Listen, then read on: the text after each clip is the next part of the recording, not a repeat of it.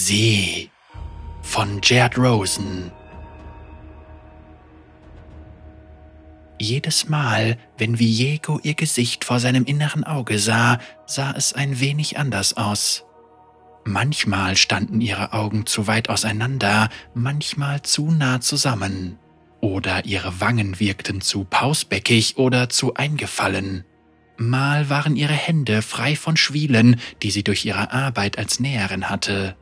Manchmal hingegen waren ihre Finger knorrig und dick, weil sie Scheren und Nadeln so lange umklammert hielten. Ab und an trug sie ein prächtiges Kleid, dann wieder einen schmucklosen Überwurf, und manchmal trug sie auch gar nichts. Sie war nie dieselbe, doch immer gleich, nie da, aber immer präsent.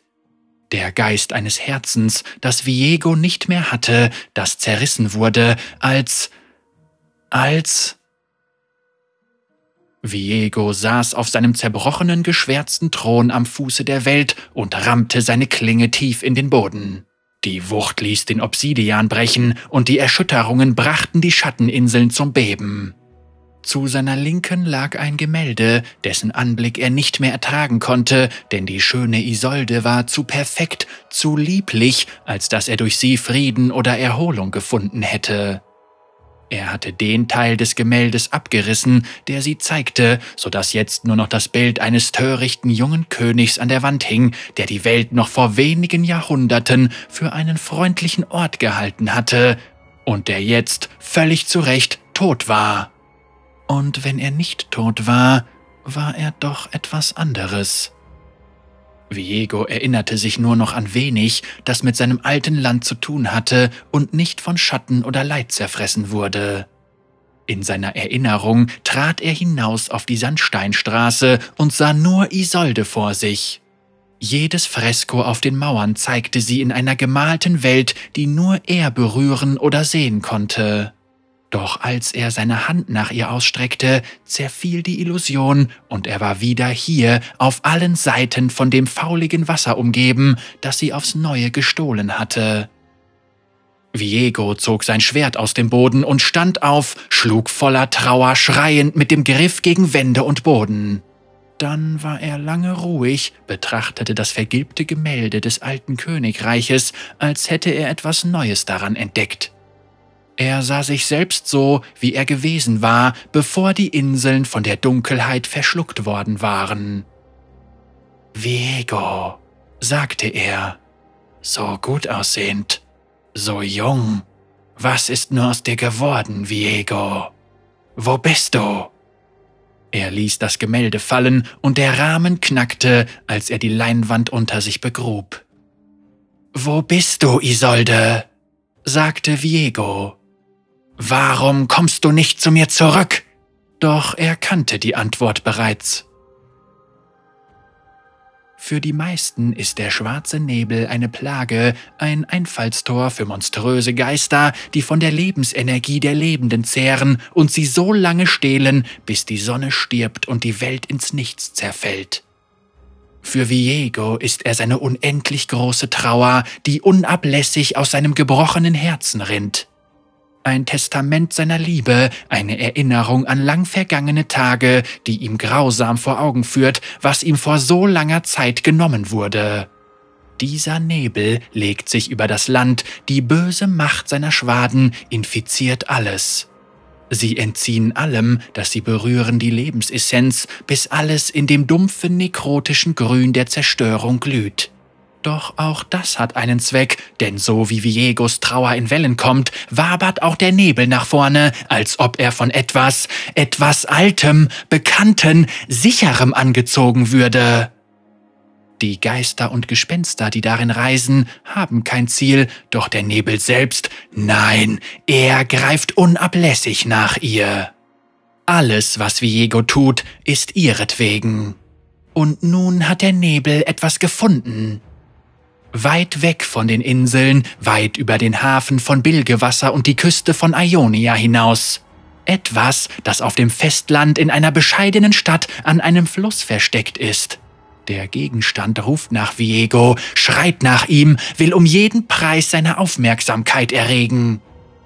Und obwohl die Menschen wehklagen, obwohl sie vor der tödlichen Decke fliehen, die sich stumm über ihre Häuser und Felder legt, obwohl die Geister kreischen und die Schrecken sich hungrig recken, hört Viego nur eine einzige Stimme.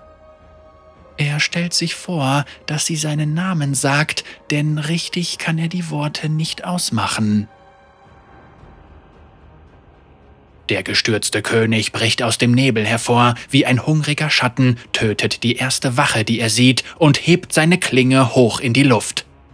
Der Mann verzerrt vor Schmerzen das Gesicht, während sein Körper zerfließt und sein Geist in den Nebel gesogen wird, doch Viego achtet kaum auf ihn und richtet seine Waffe gegen die zweite Wache. Überall um ihn herum fressen Gule die Lebenden, zerreißen sie. Ihre Seelen treten der Armee des Königs bei.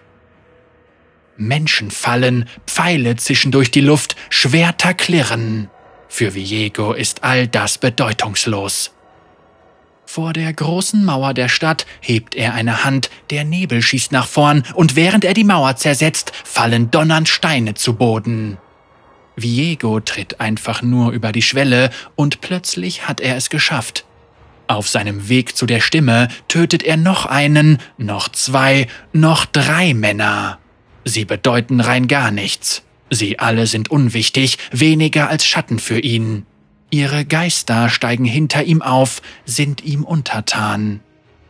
Der Herrscher dieser Stadt steht vor ihm, ein stolzer Mann, der irgendeinen Schatz beschützt, da ist Viego sich sicher.